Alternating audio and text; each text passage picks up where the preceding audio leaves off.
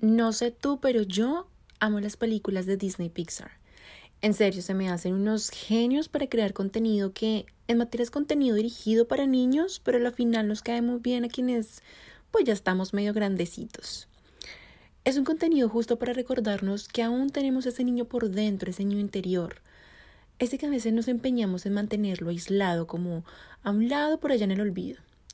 Quizás porque se nos relaciona a hablar de inmadurez, desconocimiento, irritabilidad, no sé. Pero la verdad es que nuestro niño interior está hecho de está hecho de pureza, de aventuras, de exploración y sobre todo de mucha, mucha imaginación. Entre mis películas favoritas están Intensamente, esta película que habla sobre las emociones, sobre cómo actúan en nuestra mente y cómo nos hacen ser quienes somos. Uf, brutal. La recomiendo mal, en serio. Otras como las de Toy Story. Debo aceptar que soy una niña tonta riéndome de los bloopers, o sea, de los detrás de cámara de una película animada. A ver, espero no ser la única porque qué oso, pero sí, lo acepto. O Mulan. Mulan es arte para mí, me encanta, tanto en su versión animada como en su versión de acción real, siempre, siempre me tiene súper pegada la historia. Pero bueno, ya que te dejé ver algo de mi niña interior, la última película que salió es justamente la que inspiró a hacer este episodio ya, ahora mismo. Es un tema que además está dando mucho de qué hablar y que hoy quiero darte mi versión, quiero contarte cómo yo he percibido, comprendido y asimilado el propósito en nuestras vidas. La película se llama Soul, así que si no te la has visto, te doy el permiso de que pauses este podcast y vayas corriendo a verla, porque aunque no haré spoilers sobre la película, pues sí haré mi análisis personal y pueda que influya en el tuyo, así que mejor mírala primero que yo aquí te espero.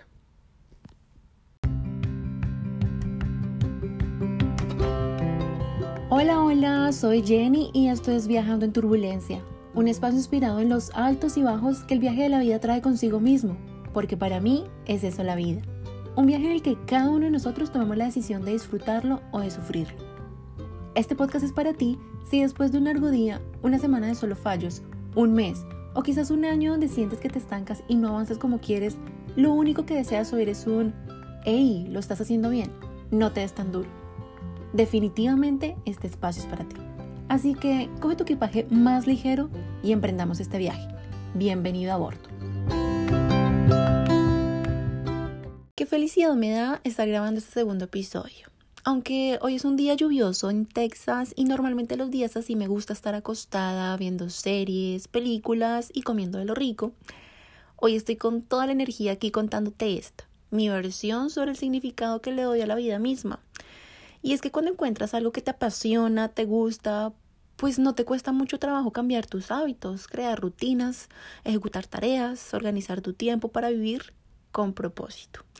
Y ese es el tema del día de hoy, el propósito de vida. Hace unos meses empecé a hablar en mis redes sociales sobre un proyecto personal en el que estoy trabajando sobre la autoestima, sobre cómo surgió el interés en mí, eh, los cambios que he tenido en mi desarrollo con el pasar de los años y lo maravilloso que es cuando te ves con tanto amor a ti misma que tu contexto de vida cambia, tu visión cambia. Muchos de mis contactos en redes interesados por lo que yo compartía, pues me dejaron ver que el tema del propósito les interesa. Y bueno, en base a mi experiencia, les preparé este episodio. Antes que nada, quiero empezar definiendo qué es el propósito. Y lo voy a empezar hablando desde un concepto global de la palabra. Estamos de acuerdo que un propósito es una intención por hacer o dejar de hacer algo, ¿verdad? Entonces, podemos decir que un objetivo y una meta son propósitos. Si lo vemos como algo que queremos conseguir, en el desarrollo personal se habla de metas y objetivos que llevan a un fin determinado para hacernos crecer tanto profesional como personalmente. Digamos que mi propósito es culminar mis estudios universitarios con notas muy altas para así aplicar una beca en mi maestría. De ahí podríamos desplegar una o varias metas con sus respectivos objetivos para cumplir con ese propósito, con ese último fin. Entonces podemos estar hablando que cualquier cosa que yo me proponga hacer en pro a mi crecimiento personal, espiritual, físico, psicológico, etc., es un propósito. Desde leer 10 páginas de un libro por día hasta alimentar a todos los perritos callejeros de mi barrio dos veces por día. Ambos muy válidos que no le hacen daño a nadie, sino todo lo contrario, aportan. Y eso es lo más lindo de un propósito, y sobre todo si lo escogemos como propósito de vida. En el episodio anterior te estuve hablando sobre lo que deberíamos adicionar en nuestra lista de propósitos de año nuevo, ¿recuerdas? Pero pensando en aportar un granito de arena al mundo. ¿Por qué? Bueno, porque yo ya pasé y entiendo muy bien lo que es pasar por esa necesidad de crear propósitos dirigidos a obtener bienes materiales o en la consecución de logros que me ayuden a aparentar un estilo de vida placentero y exitoso. Pongo entre comillas ese placentero y exitoso porque, a ver, Dime tú si no has sentido presión por cambiar algo en tu vida cuando ves que a otra persona le va mucho mejor que a ti. O que sientes que te estás equivocando porque no cumples con las perspectivas que tu familia o seres queridos cercanos tienen acerca de tu vida. A partir de eso empezamos a copiar los propósitos de otros. Y digo copiar porque realmente no salen de nuestra interna voluntad de mejora, sino en la necesidad de sentirnos incluidos o adaptados en la sociedad en la que vivimos. ¿Me hago entender? A ver, digamos que empiezas a ejercitarte, ya sea para bajar los kilitos de más, para verte más fortachón y galán, para verte más piernona, culona, caderona, etc. Si eres de los que empieza a hacer ejercicio unos días para luego simplemente repetir por enésima vez la siguiente frase, el que me vaya a querer que me quiera y que me acepte como soy y punto. Y lo dices para justificar el rendirte con tu propósito, te recomiendo que revises muy bien tus intenciones al querer ejercitarte no sea que termine siendo tú él o la que no se quiere ni se acepta tal y como es al final del día. O veamos otro ejemplo, vámonos por el lado de los emprendimientos. Emprender un negocio nuevo porque hay que tener una ayuda extra, ¿cierto? Eso es lo que dicen los exitosos multimillonarios más conocidos en el mundo en sus libros más vendidos. Pero ¿y qué si yo estoy bien en mi trabajo como empleado? Como porque tengo que sentir esa presión de salir de mi zona de confort si yo no quiero. Yo estoy bien así, a mí déjenme como estoy. Ya que tenga o no un plan para emergencias como una pandemia, por ejemplo, es algo completamente distinto. Porque sin tener que emprender o sin contar con más de una entrada económica, se puede, se puede hacer ese ahorro emergente. Lo demás son excusas. Pero mi punto acá no es que quien hace ejercicio tiene siempre una muy buena autoestima y el que no entonces no se quiere. O que el que emprende es un presumido y el que no emprende es un conformista. No, la verdad es que por ahí no voy sino en que nos vemos en esa necesidad de buscar, de ir tras la revelación de un propósito de vida, porque la verdad, la completa verdad, es que no nos sentimos conformes con nosotros mismos, con nuestra vida, con nuestro entorno. Esos propósitos de tener el core power del año o para generar más dinero, para sentirme exitoso, la verdad es que ya no nos llenan, nos hace falta algo mucho más. Y aquí voy a empezar a mezclar un poco con la influencia religiosa porque a mí me gusta consumir de todo, en información, en placeres, lo que sea que me genere nuevo conocimiento, bienvenido sea. Y pues viniendo de una familia católica, claro que la religión ha influido en mi intento por entender este concepto del propósito. He leído varios libros en búsqueda del significado divino, de Dios. Claramente el más importante es la Biblia, no la he leído completa, la verdad, pero sí quiero hacerlo algún día. Recuerdo mucho en el colegio, alguien llegó con el cuento de que quien leía el libro completo de Apocalipsis se volvía loco. Y a mí me da muchísima risa, pero hoy pienso que no está tan alejado de la realidad. Porque en búsqueda de un propósito de vida mata tanto la cabeza que te enloqueces, en serio. Como que empiezo a darle la razón a muchas cosas de niños. Uno de los libros que he leído, y si te interesa buscarlo, se llama Una vida con propósito de Rick Warren. También me gusta contrastar fuentes y no casarme con una sola idea. Así que la idea con la que me quedo de este libro y que te quiero compartir es que tu propósito no debe ser un requisito, no debe ser un deber, una tarea por cumplir sino que se trata más bien de un placer. Si no disfrutas de tu camino, o sea, de tu vida, ¿para qué el esfuerzo? Quizá mañana llegue tu tiempo de partir de este mundo y te des cuenta que gastaste la mayoría de tiempo corriendo detrás de cosas que no disfrutabas, donde te lamentabas al final del día. ¿Y por qué? Bueno, porque pensabas que al lograrlo llegarías a la plena felicidad. Nah. ¿Cuántas veces no te ha pasado que te ves tan cerca de lograr tus sueños y pasa algo diferente que interviene? Lo que sea, algo pequeño o grande, pero que te desmotiva y que te hace cuestionar si realmente vale la pena seguir intentándolo. A mí, hmm, cantidad de veces que hasta ya perdí la cuenta. Te recomiendo también el libro de Brownie Ware, Cinco arrepentimientos antes de morir. Aquí haciendo un paréntesis, no te voy a hablar del libro, solo te dejo el dato para que lo busques, porque es también muy bueno si te interesa saber de ese tema y sobre todo crear tu propia reflexión. Para que entiendas a qué voy con esto, Muchas veces solemos confundir nuestras pasiones con lo que es nuestro propósito en la vida. Encontramos algo en lo que somos realmente buenos y nos enfocamos tanto en eso que caemos en una zona de obsesión. y nos creemos los reyes del mundo, triunfando, exitosos, pero luego de repente miramos hacia los lados y las relaciones interpersonales por el piso nos muestran todo lo contrario, porque no tenemos una buena comunicación ya sea con nuestra pareja, nuestros amigos, nuestra familia, las personas que trabajan en conjunto con nosotros, con nuestro entorno. Nos hemos perdido el placer de percibir cosas como cómo cambian las hojas de los árboles, o de lo divertido que es correr bajo la lluvia buscando un refugio, o del placer de probar nuevas cosas, o de lo más importante, de lo que se siente cuando uno falla y cómo lidiar con ese sentimiento. Nuestras pasiones nos llevan por el camino del propósito, pero no necesariamente vivir de ellas y para ellas son nuestro propósito. O el tener éxito no es lo mismo que vivir con propósito. Puedes ser exitoso y no tener un propósito en concreto, como también puedes tener un propósito y no ser exitoso en él todo el tiempo. Son cosas que normalmente confundimos porque no tenemos claro lo que el éxito significa en nuestras vidas. Y con esto vuelvo al tema de que nos dejamos influenciar por lo que buscan los demás y no por lo que realmente queremos para nosotros mismos. Hay una frase que me encanta y es del yogi indio místico conocido como Sadhguru. Sí, ahora me voy a inclinar hacia el otro lado de lo espiritual. Esta frase dice así, no es fantástico que si no hay ningún propósito, no tienes nada que cumplir, puedes simplemente vivir. Vivimos rodeados entre teorías científicas y religiosas sobre la creación del mundo.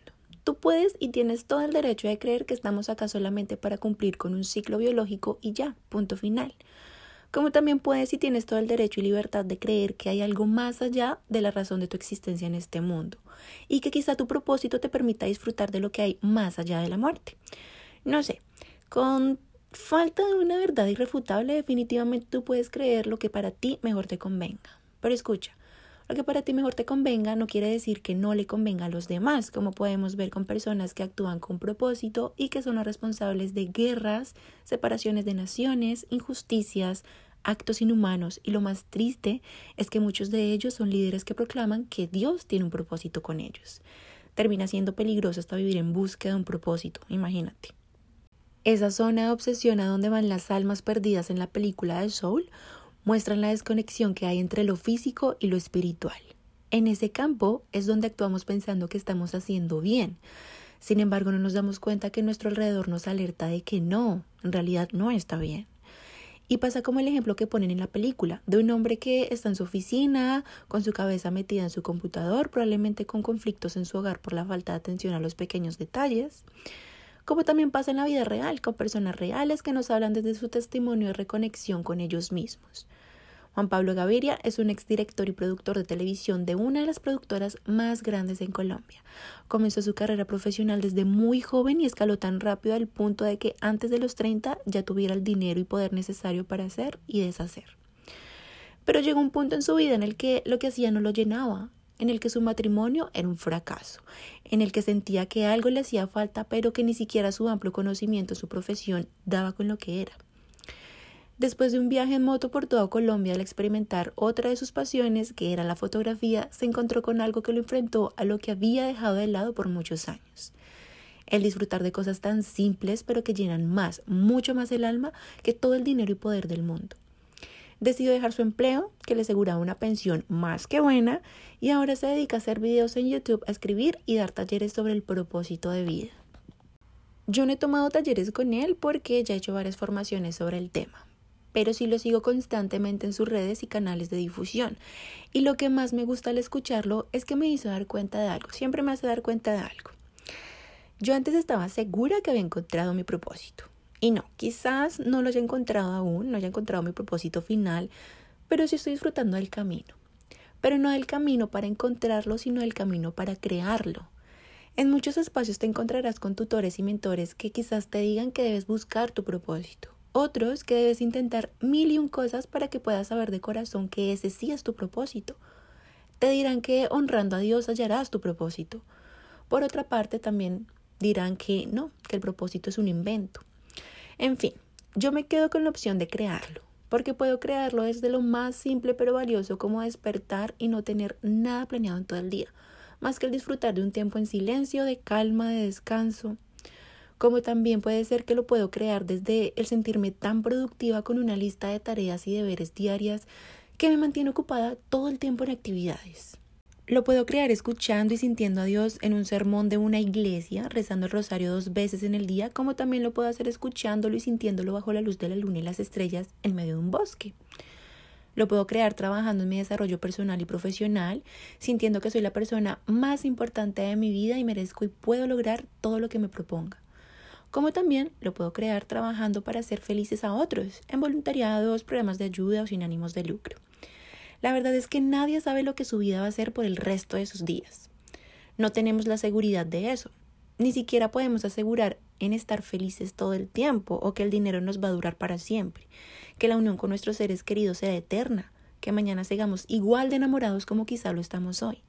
No podemos asegurar eso. Ni siquiera si encuentras o creas tu propósito de vida, eso te asegurará que vivirás feliz y sin problemas el resto de tus días. Si tú hoy te estás preguntando por cuál es tu propósito de vida, felicidades, porque tu conciencia está evolucionando. Ya no vives solo para sobrevivir, subsistir, para tener seguro un techo, una comida, una vestimenta o una relación, sino que quieres algo mucho más profundo. No te agobies si la respuesta no la tienes. Puede que te llegue hoy como puede que no te llegue nunca. Por eso fue que llamé este episodio como ese tal propósito de vida no existe porque no lo tenemos escrito o enterrado en algún lugar para ir a encontrarlo.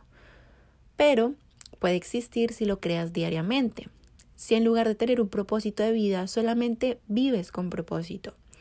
Y si te preguntas cómo puedes vivir con propósito, bueno, desde mi experiencia te puedo decir que el primer paso es sentirte bien, cómoda o cómodo, a gusto contigo mismo con cómo actúas, con lo que piensas, con lo que dices, al punto que no influya lo que tú percibes en la vida de los demás, sino que la tuya te llene tanto que lo único que te interese es llenarla de buenos momentos. ¿Recuerdas cómo empecé este episodio? Hablando de nuestro niño interior. Bueno, yo soy de las que digo que esa es nuestra mejor versión. ¿Por qué nos esforzamos por mantenerlo aislado? Usemos nuestra imaginación para crearnos la vida que queremos y motivarnos a diario por ejercer esas tareas y deberes que nos llevan a cumplir metas y sueños. Usemos esos dotes para explorar cada cosa nueva que hay por conocer y experimentar. Saquemos a flote esos talentos para vivir aventuras. Y es por eso que el final de la película de Soul me encantó. Casi lloro. Porque dato curioso, así como me gusta reír y estar sonriendo todo el tiempo, también disfruto de llorar. No del dolor, sino de lo sentimental que me pongo con cualquier cursilería.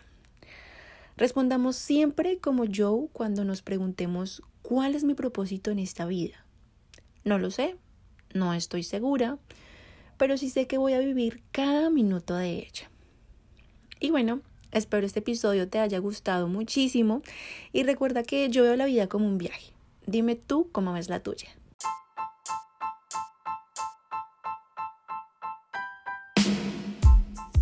Si quieres seguir a bordo con el contenido que tiene este podcast preparado para ti, síguenos en su cuenta de Instagram como arroba viajando en turbulencia. Y no olvides dejar tus comentarios y compartirlo con todas las personas que más quieres. Espero un nuevo episodio todos los martes. Adiós.